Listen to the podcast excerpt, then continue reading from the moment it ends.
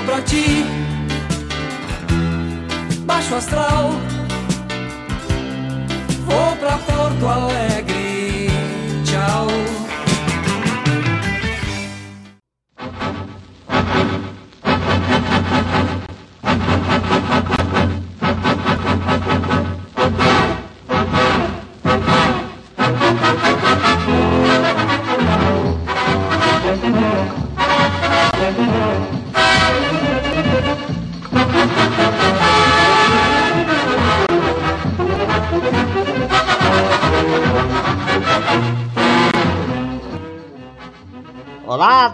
torcida rubro-negra! Campeã brasileira de 1987 e da Copa do Brasil de 2008. Porque na verdade, isso é que é luxo. Bom dia, boa tarde, boa noite. Está começando mais um Rádio Esportices, o podcast que dá vez e voz à torcida, com menos zoeira, mais análise e muito mais paixão pelo leão.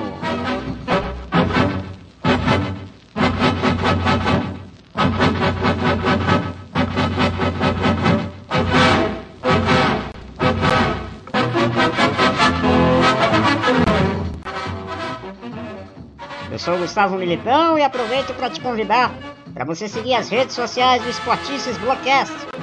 Nosso Instagram é o Esportices Blogcast, o Twitter é o Esportices e também tem o nosso canal no YouTube, Esportices Blogcast.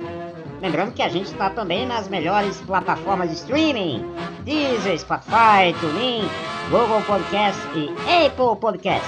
Então procura lá a Rádio Esportices, assina e receba as atualizações do programa na hora. A gente te espera por lá.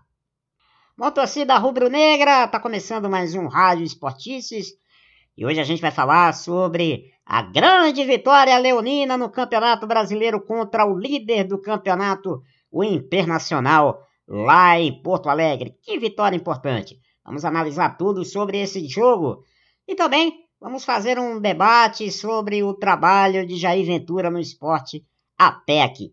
Tem também as curtinhas e os abraços para nossa audiência. Então, se ajeita aí na poltrona, se ajeita aí, relaxa, fica com a gente porque tá começando agora a tabelinha rubro-negra que a torcida consagrou.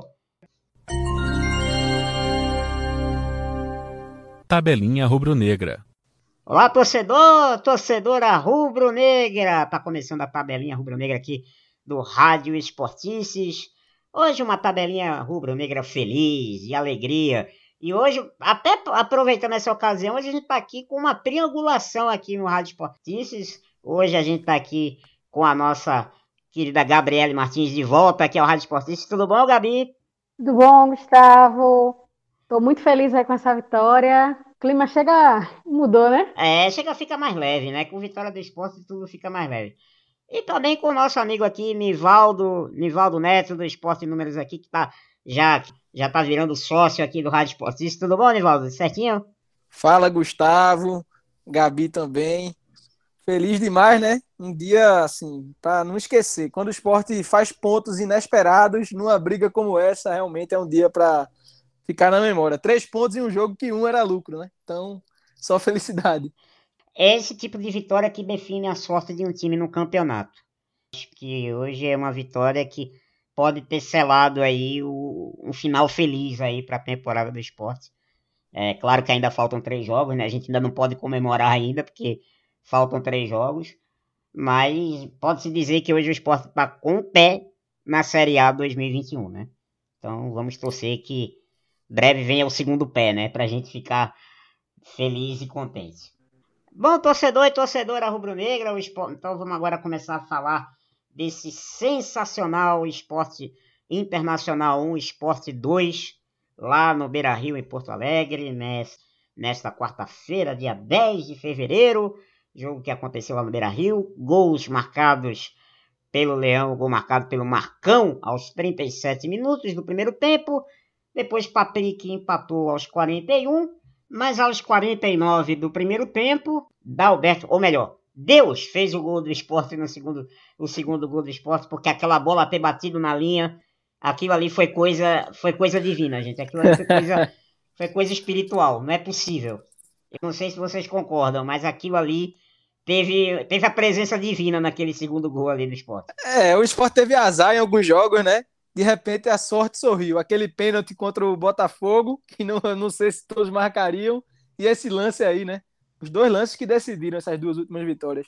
E o esporte que agora com esse resultado, né, vai para 41 pontos, 14 posição do campeonato, lidera esse quadrangular, né, do rebaixamento, né? Nessa briga aí com Fortaleza, com Bahia, com Vasco. E o melhor, abre quatro pontos agora em relação ao primeiro time na zona do rebaixamento, que é o Bahia. Uma vantagem. É o, é, é o Vasco, vice? É o Vasco. É o Vasco, perdão, Vasco, perdão, Vasco, Vasco.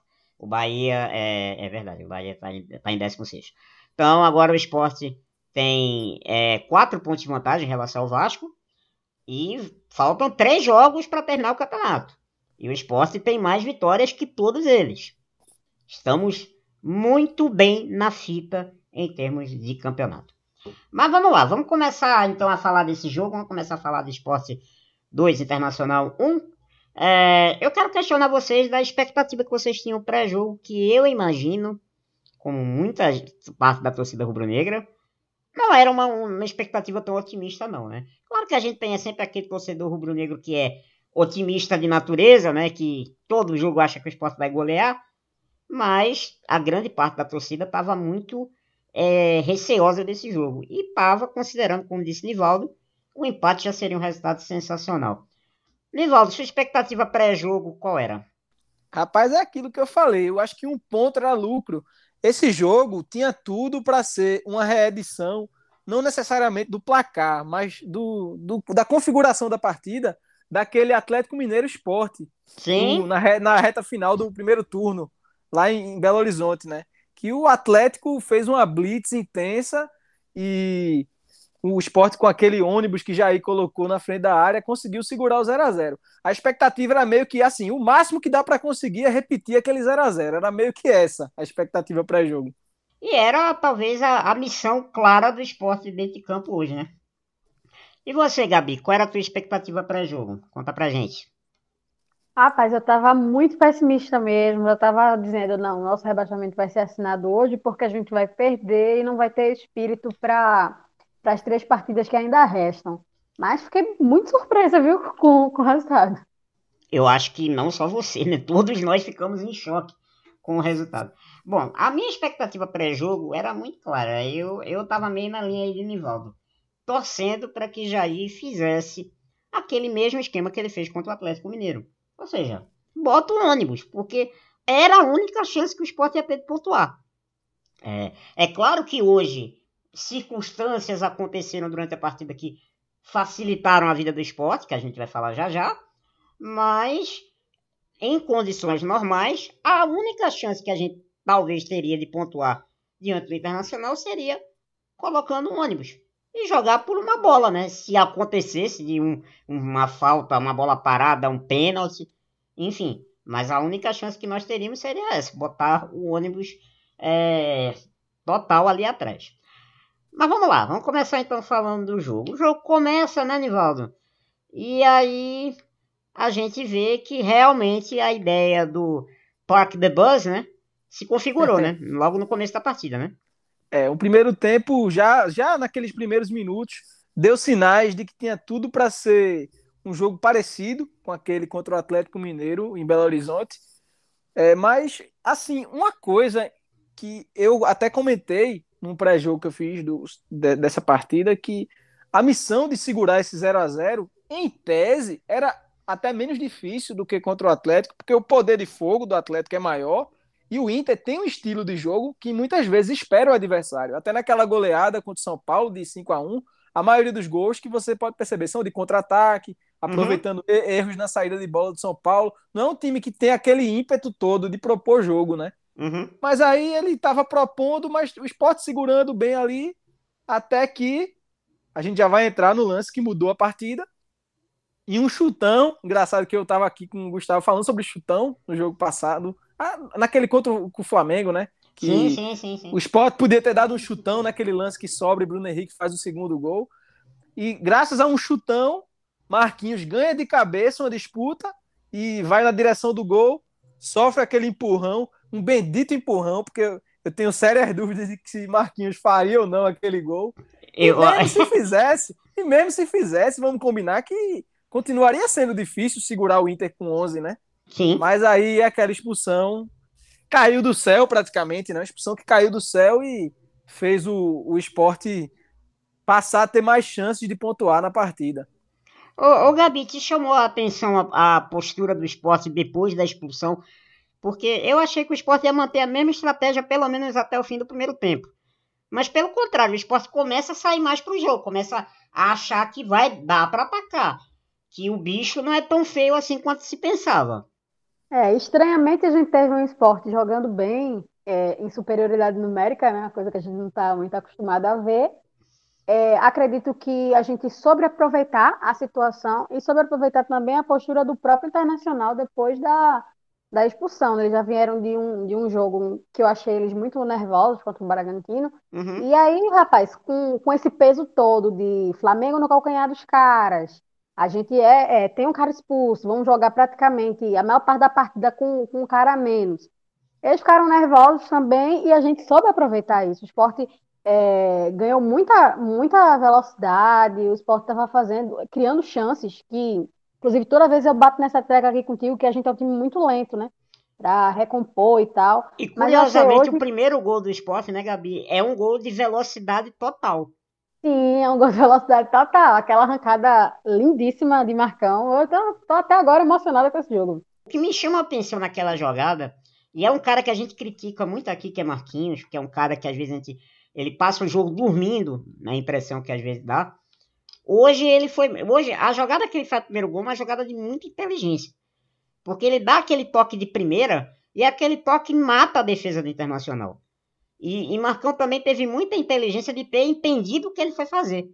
Que ele sai exatamente na cara ali do. na- na e aí tem aquele espaço gigantesco, não tinha nenhum zagueiro pela frente. E aí a, a dúvida era saber, será que Marcão ia ter a categoria para fazer o gol? E teve, né? Teve a frieza de um centroavante para fazer aquele gol. É, exatamente. Foi um lance de muita felicidade do esporte, porque todo mundo foi muito feliz. Começando com a roubada de bola, Marquinhos inteligentemente, de primeira, já ajeitou de calcanhar para Marcão, como você disse, matando a defesa. E Marcão terminou de enterrar a defesa, dando aquele drible da vaca, né? E ficando cara a cara com o Marcelo Lomba, finalizando com uma calma de centroavante. Foi um lance realmente que mostrou que ia ser um jogo especial para o esporte. Belíssimo. Aí vai o Internacional, quatro minutos depois, e dá meio que um balde de água fria no esporte, né? Com aquele gol de, de, de Patrick, na lei do ex, né? Novamente se fazendo presente.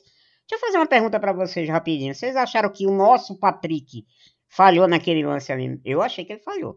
Falhou, com certeza. E Foi, você. foi, uma- foi um, um- Assim, demorou um pouco né, a, a fechar ali e acabou Patrick aparecendo muito bem. Fez gol na gente na ilha, né? E fez gol na gente no Beira Rio agora. É, Na ilha ele não comemorou, hoje fez uma comemoração tímida, né? Mandando um Sim. beijo ali para algum familiar. Foi meio foi que um parabéns ali. É, foi- uma comemoração tímida ali. Mas e aí, quando a gente já meio que achava que, bom, vai pro intervalo um a um, vamos ver aí o que é que Jair vai fazer, se vai continuar mantendo o ônibus lá atrás no segundo tempo e vai se conformar com empate. Aí acontece o gol, né, que eu- que eu falei aqui, o gol espírita, né? Que é um que nasce de um cruzamento quase errado de Patrick, né? Ele cruza a bola de um jeito, faz uma curva e por incrível que pareça, bate na linha. Marcelo Lombo achando que a bola ia sair por trás do gol, né? Que ia sair é, tiro de meta. E eu- aí é outra jogada também, outra jogada feliz também do esporte, porque Júnior Tavares percebeu que a bola bateu na linha e ele vai atrás da bola, ele não, ele não desiste da jogada. E aí rola a bola na área e encontra Dalberto, que. Dalberto, né? O, é o, o criticado Dalberto, que muito frio vai lá e bota a bola na rede e faz o segundo gol do esporte. Eu confesso a vocês, eu achei que aquela bola, na primeira, no primeiro momento, ela não tivesse batido. É, ela tivesse ido fora, mas ela bateu na linha. Exatamente na linha. É, em tempos de VAR, é aquele gol que você só comemora depois que o Inter bate o centro, né? Mas o pior é que eu acho que não tinha uma câmera ali que esclarecesse. Inclusive é a regra do VAR, né? Que quando não tem uma imagem que esclareça, vale Permanece a decisão, a do decisão do campo. campo. Perfeito. Vale a decisão do campo. E, e- e foi, e foi um lance de felicidade, até pela, pela atenção do esporte, principalmente de Júnior Tavares, que é quem já pega a bola ali rapidamente e mete para Dalberto. Porque a defesa do Inter parece que tem um segundo ali de, de lapso, achando que a bola saiu. E talvez esse um segundo de, de desatenção seja decisivo para Dalberto aparecer livre no meio da área e aparecer para fazer o gol, né? Pois Não, é. acredito que inclusive foi, foi essencial para o, o gol acontecer, porque basicamente, como eles ficaram naquela de que a bola saiu e parou, paralisou, eles assistiram o craque da Alberto mandar pro fundo da rede, né? O craque Dalberto, É o né? craque gol muda Dalberto. tudo. É, Jamais criticado. jamais criticado, né? Principalmente por você, né, Gabi? Jamais Não, criticado. nunca acredito. Que é isso? Ai, ai. Mas então, gente, aí começa o segundo tempo. Aí o esporte com a vantagem no placar. Quem diria, né, que a gente viraria o intervalo com a vantagem no placar. E com um a mais, né? E Gabi com um a falou mais. muito bem aí. Gabi falou muito bem aí, porque o esporte tem um histórico aí nos últimos anos de jogos em que, mesmo com um jogador a mais, não conseguiu vencer, né? Com E hoje foi realmente um jogo um pouco fora da curva Na. Série B do ano sentido. passado, a gente teve um- vários jogos que aconteceu isso, né? Isso. Um É, contra a nossa. Ponte Preta lá em Campinas, pô, levou um empate no fim com um jogador a mais. Pois é. Enfim. A gente teve vários, vários jogos na Série B com esse mesmo problema. E aí o, a, a dúvida era saber, o esporte ia ter condição física e técnica para manter a postura correta no primeiro tempo? E para nossa felicidade manteve. Eu queria que vocês fizessem aí alguns destaques aí do segundo tempo. O que é que chamou mais a atenção de vocês no, no, no segundo tempo? É, para mim, o que me chamou a atenção foi uma coisa que eu já falei em outras edições aqui do Rádio Esportistas, que quando sobe a placa, eu e Arthur já falamos muito disso, que quando sobe a placa, o esporte despenca. Despenca assustadoramente, porque a gente não tem um banco de qualidade. A gente não tem banco, né? Vamos deixar bem claro isso. O banco do esporte tem pouquíssimas opções que tem alguma é, estabilidade, mas o restante a gente sabe que quando mexe time piora. E hoje isso não aconteceu. Por incrível que pareça, as alterações de aí, o time se manteve focado, se manteve bem postado em campo. Até a entrada de Hernani também, é, o, o time não sentiu tanto. Aí a questão de Hernani é mais individual mesmo, mas depois a gente vai falar mais, mais, mais do brocador. E pra você, Gabi, o que é que te chamou mais a atenção no segundo tempo? É, essa questão de que o time não caiu de qualidade me chamou muita atenção realmente, porque toda vez que sobe a placa eu vejo, poxa, Sander vai entrar, caramba. E ele Aí eu entrou, já né? entrou. E ele entrou, já né? penso, Logo no intervalo, né? Logo no eu já intervalo. penso, eu já penso na tristeza, eu já penso na desgraça. Porra, depois vem brocador. Eu- Até que, é, na verdade, eu acho que nesse jogo, é, Juba, quando entrou, passou meio despercebido. No jogo contra o Botafogo, ele ainda fez uma gracinha a mais. Mas geralmente a- as substituições não são nada efetivas, né? Na verdade, são efetivas, só que é um efeito reverso do que se espera. É, eu acho que na questão do segundo tempo foi mais a é, repetição de algumas coisas que a gente já vem martelando aqui. Uhum. É, as finalizações muito imprecisas, uma coisa muito frouxa e também muita, muitas falhas individuais. Isso que Gabi falou da questão das finalizações, eu acho que o lance emblemático do segundo tempo é aquela bola de Thiago Neves, né? Que ele tem a chance de fazer na frente do gol e ele prefere servir da Alberto, né? E teve também outra com o brocador, né? Que ele sai na cara do Marcelo Lomba, né? Uma jogada de Dalberto que serve Hernani e ele conseguiu chutar a própria perna na cara, na frente do gol. Ele conseguiu se enrolar com a própria perna, não chutou, escorregou, caiu. E aí a gente perde a chance do gol. E pra você, Nevaldo, teu destaque no segundo tempo, o que é que você destacaria? Rapaz, no segundo tempo chamou muita atenção a segurança defensiva do esporte. Ah, o Inter estava com 10, é verdade, isso ajudou de fato. Mas mesmo com 10, eu acredito que o Inter seja um time mais perigoso do que, por exemplo, o Botafogo na rodada passada, que fez o esporte sofrer mais.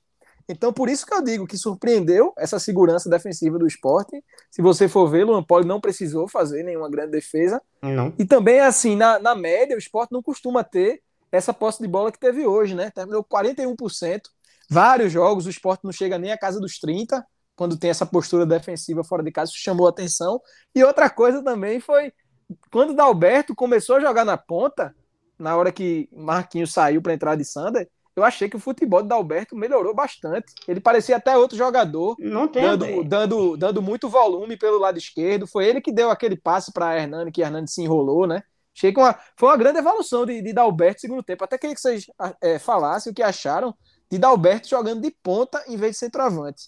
Eu acho que pra mim é a posição dele, né? é a posição natural dele.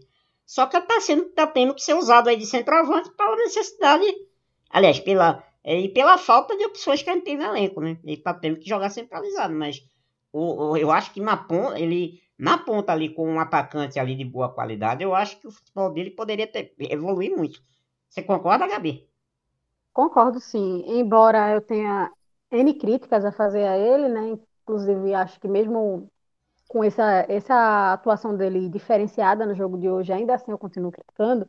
É, foi muito melhor pela ponta, não tem nem, tem nem o que dizer. É porque eu acho que o grande problema de Dalberto também é que ele é um jogador que não tem tantos recursos técnicos, né? Ele não é um, um jogador, por exemplo, é, habilidoso, né? Ele não é um e outra, outra, outro ponto fraco dele, eu acho que ele é muito lento nas tomadas de decisão. Sim, e é um jogador, exatamente, ele é um jogador lento de, de tomar decisão. Também tem, isso prejudica muito ele. Então, pra ponta, isso é um problema, porque ponta no futebol mundial hoje, ele tem que ser arisco, né? Um ponta hoje, moderno no futebol mundial, tem que ter tomadas de decisão fantásticas, né? Rapidíssimas. E ele, infelizmente, é um cara que não tem muito, muita velocidade de tomar de decisão. Mas, enfim, é o que a gente tem hoje, né? É o, vamos dizer assim, o nosso atacante hoje que a gente tem, né? No elenco, porque Hernani a gente já viu que não dá, não tem a menor condição. Então, vai ter que ser ele, né? Até o fim do campeonato vai ter que ser com ele, não tem jeito. Vamos então chamar aí os destaques positivos do jogo. É, vamos dar aí o nosso troféu, né, o Motorrádio. Vamos lá. Quem vai levar o Motorrádio hoje? Rapaz, eu acho que o Motorrádio hoje vai, vai dar vai dar vai dar briga, viu? Mas vamos lá, deixa eu ver. É, Nivaldo, para você quem foi o melhor em campo? Feita a menção honrosa Adalberto, não acho que ele tenha sido o melhor em campo, mas o segundo tempo dele foi realmente muito bom. E tem o gol no primeiro, né? Então foi um jogador decisivo hoje. Mas eu acho que o, o melhor em campo pelo esporte até foi elogiado na transmissão do, do Premier. Adrielson, né? Muito seguro pelo alto, por baixo também, ganhando as disputas, se antecipando.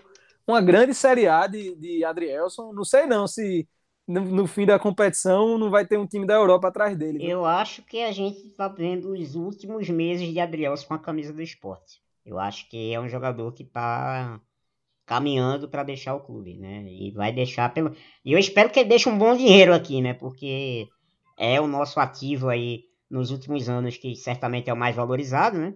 Já teve o nome cotado aí em clubes importantes aí da, da Europa, né? Até na Lazio já teve o nome dele cotado lá. Então, e sabe que vocês falaram aqui da Adrielson tirou nota 7.4 segundo o SofaScore. Eu vou dizer aqui alguns números aqui dele, porque também é meu voto em melhor em campo. 15 cortes, 3 interceptações, só errou um passe, tentou 30, acertou 29, 5 duelos aéreos, ganhou 3, não sofreu nenhum drible e não cometeu nenhuma falta. Partidaça. Partidaça. Partidaça, não cometeu nenhuma falta, lembrou Durval nos dois tempos, né? Pois é. Gabi, você vai, vai, vamos completar a unanimidade, né? Quem foi o melhor em campo? Oxe, não tenho que discordar, Adrielson. Prata da casa aí, o menino tá voando. Ah, jogou muito, jogou muito. Parabéns, Adrielson. É merecidíssimo o motorrádio hoje para Adrielson como melhor, como melhor em campo. E o pior em campo? Vamos lá, vamos começar aqui. Votação do pior em campo do glorioso troféu abacaxi aí. Vou, vou começar já com. É, vou começar com você, Gabi, já que você votou por. Comece agora. Pior em campo para você. Então eu vou seguir insistindo aqui em Patrick. Não, não tô conseguindo lidar com a atuação do Patrick nos últimos jogos, não. Bem lembrado, nos últimos jogos eu acho que é, Patrick realmente nos últimos jogos ele caiu bastante. Embora hoje eu tenha gostado da partida dele no segundo tempo. É, no primeiro tempo, realmente, ele falhou naquele gol lá do, do, de Patrick. Realmente, ele falhou. Mas no segundo tempo, eu acho que ele jogou uma partida razoável. Eu vou discordar um pouco da, da, da indicação de Gabi, eu vou. Mas isso aí que ela falou dos últimos jogos, ela tem razão. Porque Concordo. contra o Ah, Fluminense, contra o Fluminense, o Sport perde de 1 a 0 Numa infelicidade dele, tudo bem, mas assim, é decisivo, não desvio dele que tira Luan Poli da bola. E contra o Flamengo, que foram dois gols por falhas dele no primeiro tempo. Não, a né? atuação contra o Flamengo foi trágica, né? Foi trágica, né? Contra o Botafogo ele já jogou um pouco melhor, mas não foi brilhante também. E hoje falhou de novo. Eu não sei se Patrick já tá sentindo a questão também da sequência de jogos também, né? Porque a gente também tem que considerar isso. Ele já não é mais nenhum garoto, né? E já estamos chegando ao final de uma Série A. Eu não sei se é isso. É, mas- E ele joga praticamente todas as partidas também, né? Porque não tem opção pra jogar no lado É. dele. Não tem. Não tem. É, só, só Raul Prata, né? Mas aí Raul Prata é um cara que, assim, é tão usado para dobrar ou para esquerda em emergências que quase não joga na posição de origem, né? É verdade. E vai, e vai, e tá suspenso, né, pro jogo de segunda-feira contra o contra o Bragantino, né? É verdade. Ele e Marquinhos, né? Os dois estão suspensos, inclusive, pro jogo contra o contra o Red Bull Bragantino. Mas enfim, é um pode ser um bom descanso para Patrick, né? Porque depois vai ter jogos aí contra os Atléticos, né? Então, pode ser que esse descanso aí para ele até seja bom para ele entrar voando aí nesses dois últimos jogos. Se a gente, Verdade. e a gente espera que não esteja precisando de pontos para lá, né? Mas enfim. É, É, esperamos. Eu vou votar em Hernani como pior em campo. Eu vou votar em Hernani. Hum, Eu, eu tento ter boa vontade com o Hernani, velho. Eu tento ter boa vontade. Eu sei que Hernani é um rapaz do bem. É um rapaz evangélico. Tem, tem, tem lá suas. é- é- me parece ser boa pessoa. Mas pelo amor de Deus, Hernani, faça um bem pro esporte. Quando terminar o Campeonato Brasileiro, saia do esporte. Saia do esporte. Eu espero que a próxima diretoria que vem aí reconheça que não dá mais. Não dá. Vamos atrás de outro centroavante, vamos procurar outro centroavante no mercado. Não dá mais. Uma coisa interessante dessa briga para não cair, dos quatro últimos, né? Dos quatro últimos que brigam ainda, né? Porque eu estou considerando aqui, além do Botafogo matematicamente rebaixado, estou considerando Goiás e Curitiba condenados também, né? Esses quatro que brigam contra a última vaga, o esporte, no quesito centroavante, faz vergonha, né? Porque o Fortaleza tem o Wellington Paulista, o Bahia tem Gilberto, o Vasco tem Cano. Ah, só, só o Vasco já, já tem um centroavante melhor do que todos esses aí, né? E É, Gilberto, mas imagina, imagina o Gilberto ou o Wellington Paulista, o quanto não, não daria um up de qualidade no, no é. ataque do esporte. Exatamente, né? Então a gente tá ferrado, né? Então, sinceramente, não dá mais. Não dá mais. Hernani, não dá mais pra você jogar no esporte. Eu acho que, que o esporte seja grato a Hernani, obrigado pelo serviço prestado, ficou aqui um, esse tempo todo, reduziu até salário pra ficar aí na Série A, mas não dá mais, não dá mais. E teu voto, Nivaldo? É, ah, teu voto pior em campo? Hoje não foi um jogo tão fácil assim de escolher o melhor em campo, porque o esporte, no geral, fez uma boa partida. Poucos jogadores não, não se destacaram positivamente. Mas eu vou con- concordar com você em Hernani por ter perdido uma chance clara de talvez matar o jogo ali. Se o esporte abrisse 3 a 1 pro- pro- praticamente mataria o jogo. Mas aí ele se enrolou sozinho com a bola, como você mesmo destacou. O, o máximo que a gente espera de Hernani hoje, infelizmente, quando ele pega a bola, é que ele consiga sofrer uma falta, né? porque ele tem uma dificuldade muito grande da sequência nas jogadas, erra muitos passes, a finalização há muito tempo que não vem bem, né? Só tem dois gols na Série A, os dois de pênalti. Então, um Isso. jogador que não tem acrescentado quando entra, né? A importância acabou sendo mais para a gente ver que Dalberto na ponta pode funcionar bem. Mas quem É. sabe Dalberto na ponta com o Mikael de centroavante, né? Já que no próximo jogo o esporte não tem Marquinhos. Pois é, eu acho que poderia ser uma opção. Poderia ser uma opção. Vamos, vamos, vamos, aguardar o que o professor Jair Ventura vai falar. Aliás, por falar em professor Jair Ventura, vamos ouvi-lo, né? Vamos ouvi-lo, porque o homem deve estar todo prosa depois dessa vitória contra o Inter. Eu não sei se vocês notaram como ele estava nervoso hoje, no segundo tempo.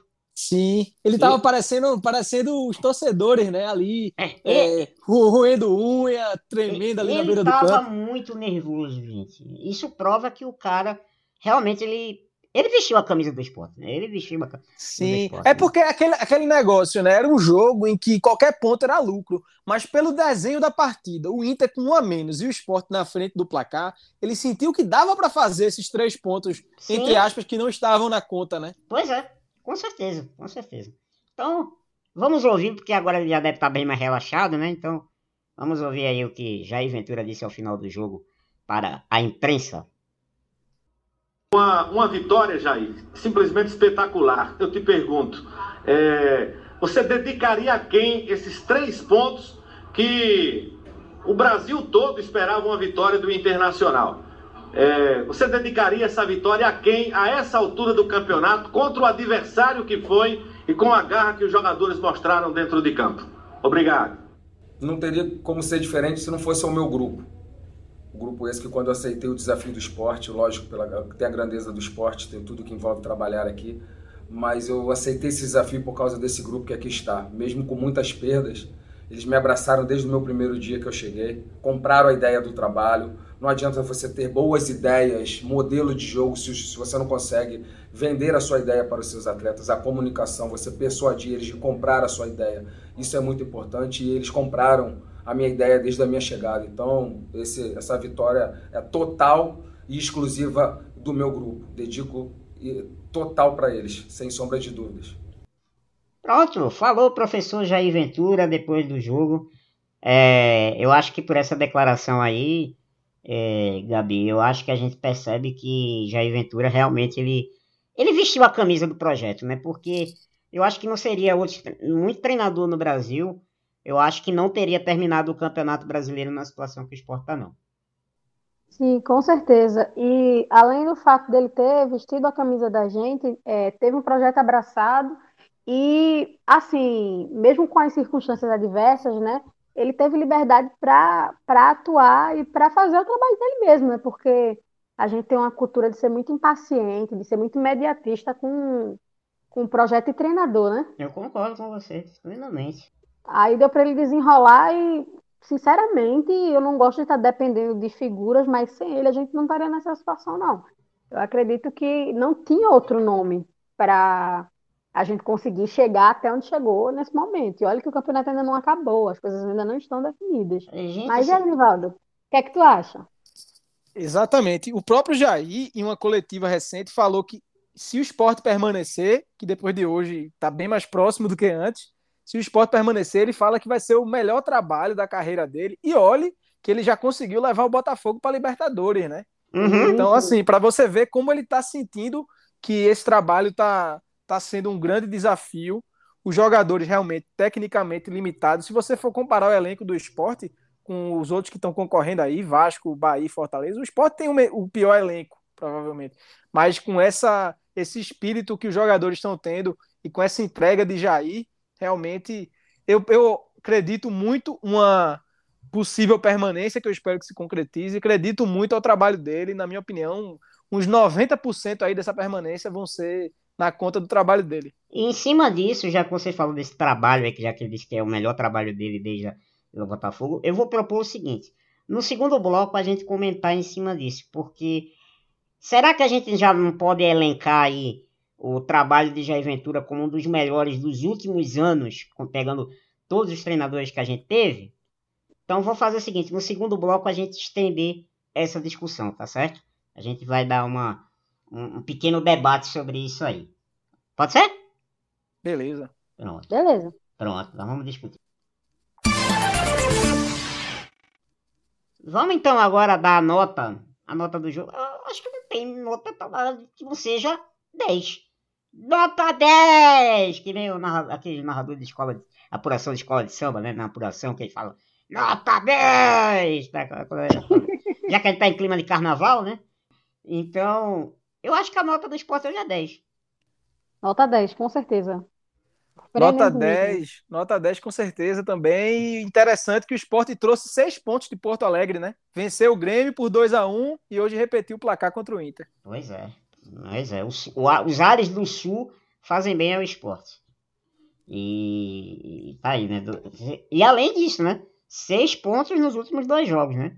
Se a gente pegar aí os nossos concorrentes, Ninguém fez seis pontos, né? Em dois jogos, né? É, e o Bahia teve esses dois últimos jogos duas vezes em casa e só fez um ponto, né? O pois Sport é. com dois fora, dois fora fez seis. Pois é. Aliás, corrigindo, o Fortaleza fez seis pontos. O esporte realmente tá dando um salto muito grande aí para ficar na primeira divisão. Bom, pra gente fechar esse primeiro bloco, já que no segundo bloco a gente vai falar um pouquinho mais sobre Jair Ventura, porque eu quero fazer um questionamento aqui a vocês. Antes da gente falar do Bragantino, então, que vai ser o nosso próximo adversário, Nivaldo, você tem aí, já que você é o, o, cara dos números, né? Você andou fazendo um levantamento aí de tabus, né? Que o esporte tem aí, né? Que foram, foram quebrados aí. Quantos esses tabus aí, quais foram aí? Rapaz, nesses dois últimos jogos, nessas duas vitórias fora de casa, o esporte quebrou dois longos tabus. Bota longos nisso. Pela primeira vez, o esporte venceu o Botafogo no Rio nos pontos corridos e pela primeira vez venceu o Inter em Porto Alegre nos pontos corridos. Para você ter uma ideia, o esporte não vencia o Botafogo no Rio desde 94. O jogo ainda foi em Caio Martins. Aquele Foi timaço 5x2, né? 5x2. É, aquele, aquele timaço de 94, né? Com Chiquinho, Juninho, Leonardo, os menudos da ilha. Ô, saudade. E, e o 2x1 contra o Inter de 98 também foi outro timaço, né? Um time que fez uma ótima campanha no brasileiro, com o Jackson, mais uma vez Leonardo, timaço também do esporte. Então, assim, o, não venci o Botafogo no Rio há 26 anos e não venci o Inter em Porto Alegre há 22 anos, né? Então, muitos torcedores do esporte que estão ouvindo aqui nunca tinham visto o esporte vencer esses dois times fora de casa. Mas você sabe quem foi o cara daquele jogo de 98 do Inter? Irani, cara. Irani, pois é. Aí você falou de Fez- Jackson, você falou. É, fez o primeiro gol, fez o primeiro gol e no segundo deu uma bicicleta que Jackson aproveitou o rebote. Pois é. Irani que foi o craque daquele jogo de 98. Aliás, saudoso Irani que. Saudoso Irani. que Nos deixou no dia, perdeu a no vida no dia, ano passado aí por no conta da. dia 31 de dezembro, ele nos deixou. Dia 31 de dezembro por conta da Covid-19. Bom, vamos lá então falar do Bragantino, né? Esse adversário que vem por aí. Segunda-feira, na Ilha do Retiro. Ou se a gente pudesse ter torcida no estádio, esse jogo era pra ilha completamente lotada. Esse jogo seria pra ilha estar completamente cheia. Mas enfim, não, pode, não podemos ter torcida. De qualquer forma, vai ser um jogo duríssimo, né? Porque o Bragantino faz um, um retorno muito bom. Gabi, você estava falando do jogo contra o Bragantino, né? Aquele o jogo que o Inter é, se enrolou lá com o Bragantino, quase se enrola com o Bragantino, né? É, aquele jogo lá no, no, no Beira Rio. Esse time do Bragantino é, é, é um jogo que, não, na teoria, dos que nós vamos ter até o fim do campeonato, é aquele, digamos assim, que o esporte tem mais condições de pontuar. Na teoria, né? Porque é o adversário que dos três tem menos tradição. Mas é um time que está jogando muito bem. Mas você acha que com essas duas vitórias o esporte não já vai com uma outra moral para enfrentar esse time do Bragantino, mesmo o Bragantino jogando tão bem né, nesse retorno? Então, Gustavo, é, eu fico um pouco receosa. Acredito que a gente sim vai entrar com outra postura, mas eu tenho medo do que essa outra postura pode fazer, né? É, de como é, o esporte vai lidar com essa situação de duas vitórias seguidas. Espero que entre sim, moral, mas que não se deixe levar por isso, porque vai ser um jogo difícil, vai ser um jogo muito duro. É, esse retorno do Bragantino tem sido sensacional. Eu acredito, inclusive, que se o campeonato fosse um pouco mais longo, Oxi, pode crer que ele ia colar ali no G4, viu? Ia dar trabalho à galera lá de cima da tabela, como deu, inclusive. Deu muito trabalho ao Internacional. Então, por isso que eu tô com tanto medo desse jogo contra o Bragantino. Mas aí eu espero que a gente entre bem e pontue, viu? É, eu, eu acho que essas duas vitórias dão pelo menos uma tranquilidade que a gente não tem a obriga a, a necessidade de vencer o Bragantino, né? A gente não vai entrar pressionado a vencer. A gente entra precisando de pontuar, mas não vai entrar pressionado a vencer, né? Sim. Como a gente entrou contra o Botafogo, por exemplo, né? Com aquela, com aquela necessidade horrível de ter de ganhar. Ou ganhava ou ganhava do Botafogo. No caso do Bragantino vai ser assim.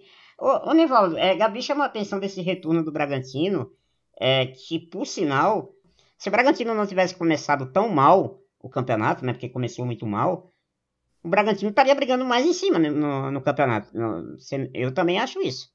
Rapaz, eu vou dar um- fazer um elogio a esse time do Bragantino e emendar com uma leve discordância dessa sua opinião sobre ser o jogo mais pontuável. Porque o Bragantino tá num gás nesse segundo turno impressionante, goleando grandes adversários, goleou o São Paulo, goleou o Vasco, empatou recentemente aí com o Flamengo, deu trabalho para o Inter. Eu acho, e, e sobre essa questão do primeiro turno, ele começou mal na pontuação, mas o futebol do time você via muita qualidade. Era um time que eu, eu até comentava, não tenho os prints aqui para mostrar, mas eu comentava com muita gente em grupos. Rapaz, esse time do Bragantino tá jogando bem. Quando encaixar, vai dar trabalho para todo mundo. E foi mais ou menos isso. Segundo turno muito bom, dos melhores desempenhos no segundo turno. E por isso, na minha opinião, considerando a grande possibilidade de, na penúltima rodada, o Atlético já está com seu destino definido, que eu acredito que será G4, mas sem chance de título. Uhum. Pode ser, talvez, um jogo mais pontuável do que esse Bragantino. Mas é só uma opinião, né? Assim, não, já vislumbrando, não, é, vislumbrando um cenário mais lá para frente, né? Não, é, se a gente for analisar pelas meio, meio loucuras né, de São Paulo, né? Que a gente sabe que ele é meio é, é complicado aí nessa questão de instabilidade, né? A gente pode pegar um Atlético Mineiro realmente sem muita. sem muito tesão, né? Em, termos, em termos de briga futura. É, ele tem uma grande tendência de ser o terceiro colocado. Então ele vai, já deve chegar lá mais ou menos com, essa, com isso confirmado, né? Uhum, isso. É, vamos ver aí o que vai acontecer nesse jogo. O esporte vai ter problemas, né? Vai ter dois desfalques aí. Dois titulares aí não vão poder jogar, né? Patrick e Marquinhos, né? Que vão cumprir a suspensão automática. Então vamos ver o que vai acontecer aí nesse jogo contra o Bragantino, que será muito difícil. Mas eu, particularmente, acredito que o, Le... que o esporte pode pontuar. Eu acredito que o Leão pode arrancar um pontinho, sim. Pelo menos um pontinho. Já estaria muito bom. Né? Um pontinho já estaria muito bom.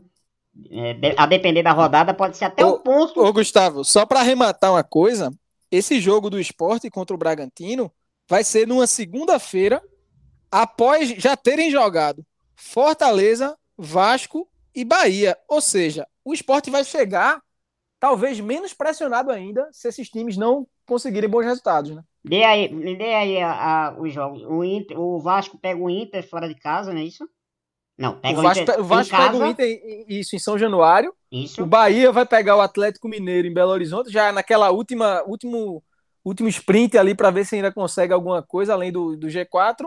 E o Fortaleza pega o Palmeiras em São Paulo. Esse Palmeiras, não sei se mordido ou desmotivado, pela perda do Mundial. Provavelmente o Palmeiras que deve ir com o time reserva, né? Porque provavelmente o time titular não deve jogar essa partida, né? Contra Mas da... o time reserva do Palmeiras não é fraco, não. Viu? É, exatamente. É... Se bem que o Fortaleza talvez seja o que a gente menos precise secar, porque tá com a mesma pontuação que o esporte. Vasco e Bahia que estão mais atrás, é, né? Eu, eu acho Aí... que agora o Fortaleza agora passa a ser um.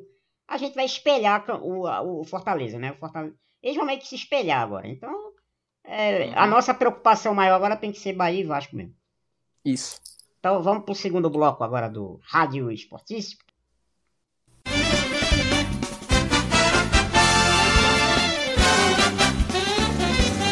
Esportices Blogcast. Menos zoeira, mais análises e muito mais paixão pelo Leão. Pois é, torcedor, como disse nosso amigo Gustavo, Jair se aproxima de manter o esporte na Série A, e isso já suscita um, um, um debate aí se ele tem um dos melhores trabalhos técnicos aqui pelo esporte nos últimos anos. Para se ter uma ideia, né, ele completou com essa vitória aí em cima do Internacional 30 partidas comandando o esporte. Em duas delas ele não estava no banco, mas de toda forma ele é o comandante. Então são 30 partidas com ele no comando, com 11 vitórias, 4 empates e 15 derrotas. Isso dá um aproveitamento de cerca de 41%, que é mais do que suficiente para uma permanência na Série A. E, assim, lembrando aquilo que ele tinha falado, se o esporte permanecer na Série A, ele próprio considera que será o melhor trabalho da carreira dele. Eu acredito, assim, na minha opinião, assim, que depois de Eduardo Batista, aquele brilhante trabalho em 2014, que pegou um esporte aos cacos, quase eliminado do Nordestão, fazer o time campeão do Nordeste, campeão pernambucano, e uma Série A bastante segura, no 11 lugar, eu acho que depois desse trabalho de Eduardo, de 2015 para cá, nosso melhor técnico foi Jair Ventura, e certamente embora a gente já esteja no ano de 2021, a gente não está na temporada 2021, eu seria muito favorável à permanência dele. Eu queria saber de você, Gabi, se você também está gostando do trabalho de Jair e se queria que ele ficasse para a temporada 2021. Oxe, Nivaldo, eu sou extremamente favorável à permanência de Jair. Não, não escondo de ninguém. É, inclusive, acho que tipo, o cara fez um trabalho brilhante, de fato.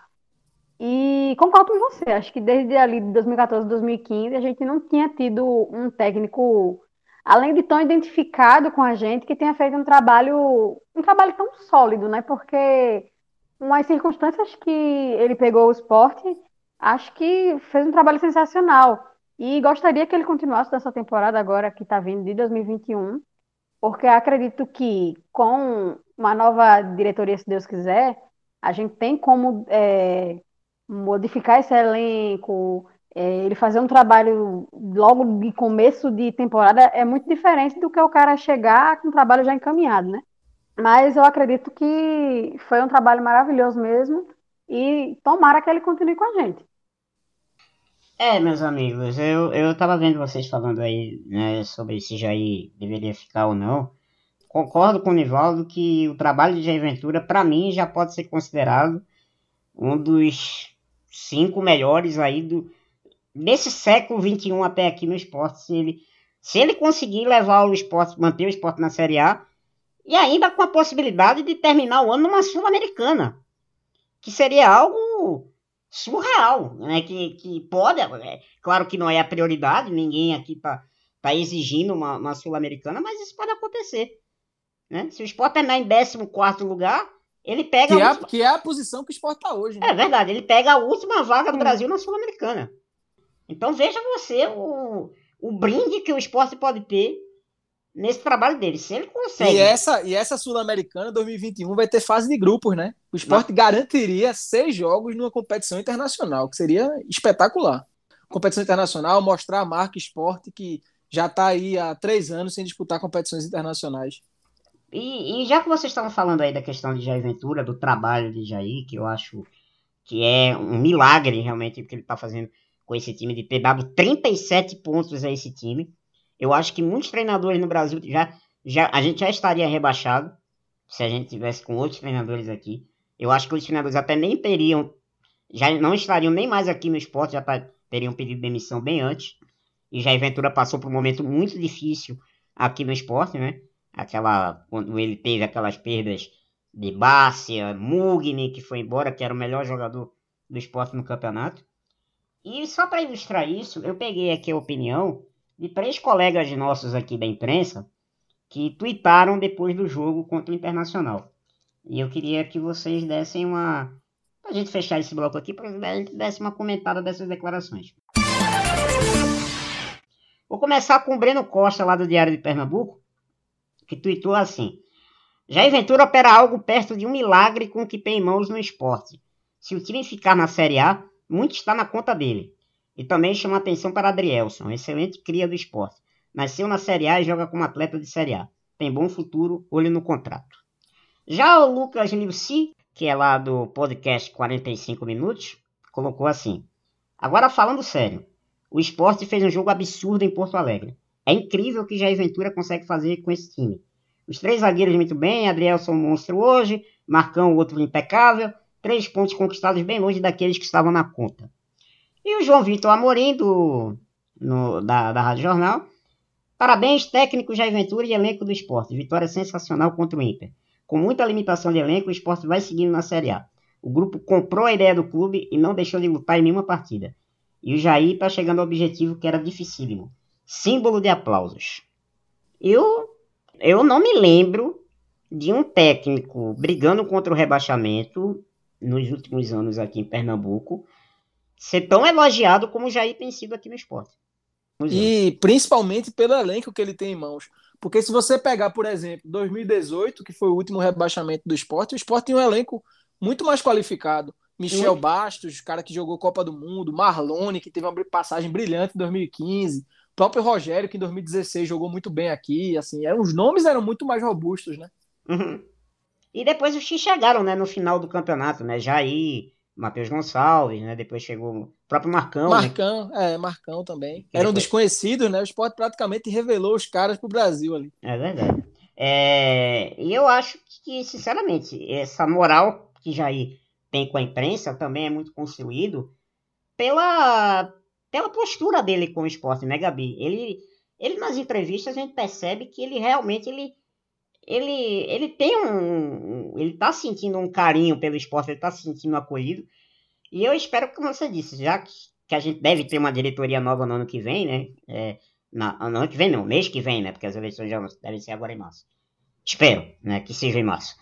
Já que a gente vai ter aí uma nova diretoria, essa nova diretoria tem a obrigação de sentar com ele e dizer, Jair, o que é que, o que, é que faltou na temporada passada? O que é que a gente pode melhorar? Eu acho que ele tem que participar ativamente, como você disse, do planejamento para a próxima temporada. E o campeonato pernambucano tem sim que ser usado como um laboratório para isso, porque o que vale para o esporte ano que vem, na próxima temporada, primeiro semestre, principalmente é uma competição chamada Copa do Brasil.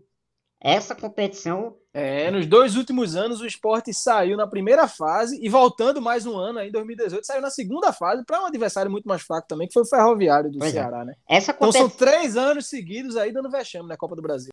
Questão de, de experimentar, né? Vamos ver o, o que dá certo, o que tem que ser feito, amarrar as coisas logo no, no começo do ano. A temporada vai começar um pouco tardiamente, né, porque a gente está acostumado, mas é o momento de, de amarrar as coisas, com certeza. É, eu, eu acho que, já que a gente não vai ter muito tempo de contratações, né, eu já acho que as, as chapas aí que estão é, candidatas, a gente até agora não ouviu nenhuma declaração a respeito dos candidatos a respeito da continuidade de Jair Ventura. Inclusive, eu quero questionar isso quando os candidatos vierem aqui no Rádio Esportista, né, daqui a, a alguns dias, né, a gente espera trazer aqui os candidatos e questionar isso, né? Se Jair Ventura vai ficar e se ele vai participar, né? Qual vai ser a participação dele na montagem do elenco para a próxima temporada? Eu acho que é, seja na Série A ou seja na Série B, né? A gente nunca sabe pode acontecer. Eu acho que Jair Ventura tem que permanecer para 2021. Eu já encampo essa, essa campanha aqui.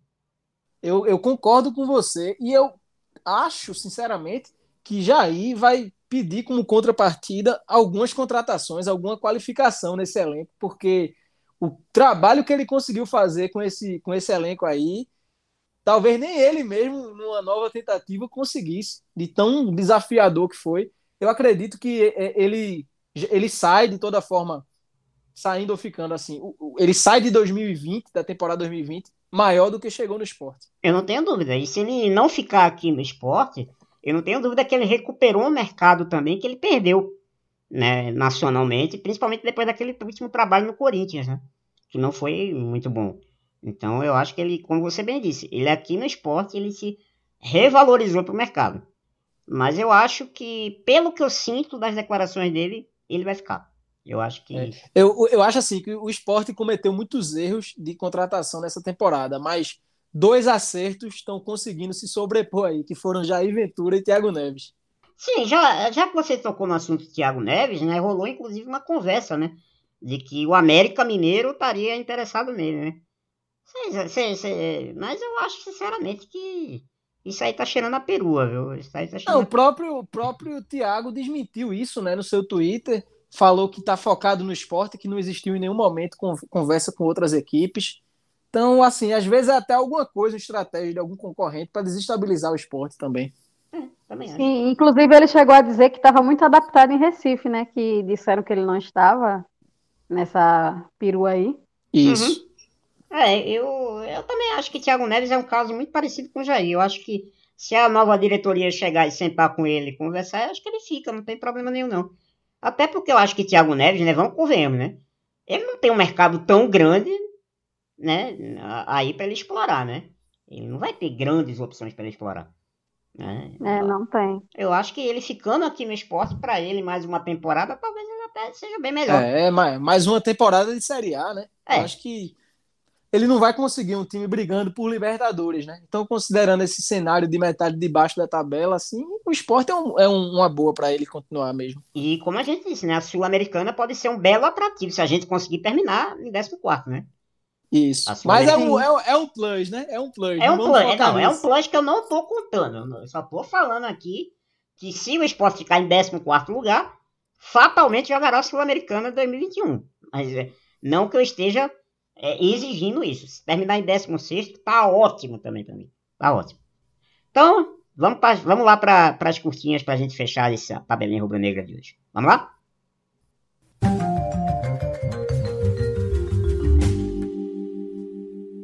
curtinhas. Nesta terça-feira, dia 9, Em reunião que ocorreu de forma remota devido à Covid-19, o Conselho Deliberativo do Esporte concedeu o título de sócio benemérito a Marivaldo, vencedor do FIFA Fan Award 2020. Marivaldo, que antes possuía o plano de sócio ouro, agora recebe o título de maior honraria do Leão dedicado a uma pessoa. E também nesta terça-feira, por unanimidade, o Conselho Deliberativo do Esporte aprovou a realização da AGE, Assembleia Geral Estatutária, que irá referendar ou não junto aos sócios o texto da reforma do Estatuto do Clube. A votação vai ocorrer junto com a eleição para a nova diretoria, que está prevista para acontecer no dia 5 de março. Chamou atenção durante a reunião virtual a baixa presença de conselheiros do clube. Apenas 55 deles participaram da reunião remota. No encontro, foi deliberado também que a direção executiva tem até cinco dias úteis para publicar o edital de convocação. Se isso não ocorrer, o Conselho tem prioridade para realizar o ato por conta própria. Depois de já ter vencido o Náutico no jogo de ida realizado nos aflitos por 1 a 0, o time sub-17 do esporte entrou em campo na tarde desta quarta-feira, dia 10, para a volta da final do Campeonato Pernambucano da categoria. O jogo aconteceu na Ilha do Retiro diante dos Alvirrubos. Os Leões da Base venceram a partida pelo placar de 3 a 2. Comandados por Suede Lima, os rubro-negros que anotaram os gols foram Vitor Sergipe, Ronaldo e Daniel. Esporte campeão pernambucano sub-17 da temporada 2020. Parabéns aí pra garotada rubro-negra, mais um título aí pra base leonina, conquistando aí títulos importantes. E lembrar também que o Sub-15 tá na final, né, do Campeonato Pernambucano também, se classificou, vai disputar a final. Boa sorte também pra galera do Sub-15. E passou pelo Náutico também na semifinal. Exatamente. Mais uma vitória aí do Leãozinho aí da base rubro-negra aí, conquistando grandes vitórias aí nesta quarta-feira. Bom, gente, o... estamos chegando então aqui ao final dessa tabelinha rubro-negra. Tabelinha rubro-negra muito bacana, né? Com vitória sempre um clima legal. E vamos fechar aí com os abraços para a galera aí que sempre curte aí o nosso Rádio Esportistas. Eu quero mandar um abraço, mas é um abraço irônico. Vou mandar um abraço aqui pro técnico do Internacional, Abel Braga, que meio que ficou desdenhando da, do fato do Internacional ter tido 17 chutes a gol e o Sport só ter tido poucos, né? Três, se não me engano, no segundo tempo. Só uma coisa, viu, Abel? É, você teve 17 chutes a gol, mas você saiu do jogo com zero pontos, viu? Então, um abraço, querido. Até a próxima. Rapaz, eu tenho um abraço para outro consulado. No programa passado eu mandei para João Pessoa, né? Que o pessoal tava fazendo doação de sangue. Hoje eu vou mandar para a galera de Palmares, o consulado Leões da Mata, porque eles completaram um ano nessa semana, né? Um dos consulados mais jovens do esporte. Parabéns aí para os rubro-negros de Palmares. Parabéns, parabéns aí, pessoal de Palmares. Valeu, pelo esporte tudo. Abraço para vocês. E aí, Gabi, tem abraço para mandar hoje? Quero mandar um abraço para a galera do Twitter que está sempre acompanhando aqui o Esportista, toda vez que a gente lança episódio novo e que também está sempre acompanhando o esporte, né? É, um abraço, um abraço para nossa querida audiência aqui. Sempre está com a gente aí, nossas redes sociais aí crescendo e certamente crescerão ainda mais, né, durante aí as próximas temporadas. É isso, gente. Então, vamos nos despedindo por aqui. Quero agradecer a presença da Gabriele Martins Gabi, não suma, viu? Apareça mais vezes aqui no Rádio Esportista. A gente sempre gosta de bater um papo aqui com você. Um abraço. Tá certo, Gustavo, um abraço. É, mais uma vez, muito feliz de estar participando. Tá meio complicado, mas a gente vai fazendo o possível. Eu espero não. também manter essa frequência. Não, com certeza, com certeza. Aí tô, tô brincando. Sempre apareça quando você puder, será sempre bem-vinda. Nivaldo, meu querido, um abraço. Um abraço, Gustavo. Obrigado por mais um convite. Obrigado também a Gabi foi muito bom fazer essa tabelinha em trio aqui. Ah, depois, principalmente depois de uma vitória inesperada do esporte, que vai ser fundamental para a permanência na Série A. E uma vitória que certamente vai nos dar uma grande motivação aí para o fim do campeonato. É isso, galera. Então, tá ficando por aqui a tabelinha rubro-negra. Um abraço a todos, uma ótima semana. A gente volta em breve aí com mais uma tabelinha rubro-negra aí do Rádio Esportistas o podcast que dá vez voz da torcida. Abraço! Siga a gente nas redes, no Twitter, arroba Esportices, e no Instagram, arroba Esporticesblogcast. Bom, torcedor, tá ficando por aqui mais uma edição do Rádio Esportices. Mas fica ligado que em breve a gente volta com muito mais. Afinal de contas, o Esportices é o podcast que a torcida rubro-negra tem vez e voz. Esportices Broadcast, menos zoeira, mais análise e muito mais paixão pelo Leão. Abraço, torcedor e torcedora. Até a próxima. Pelo esporte tudo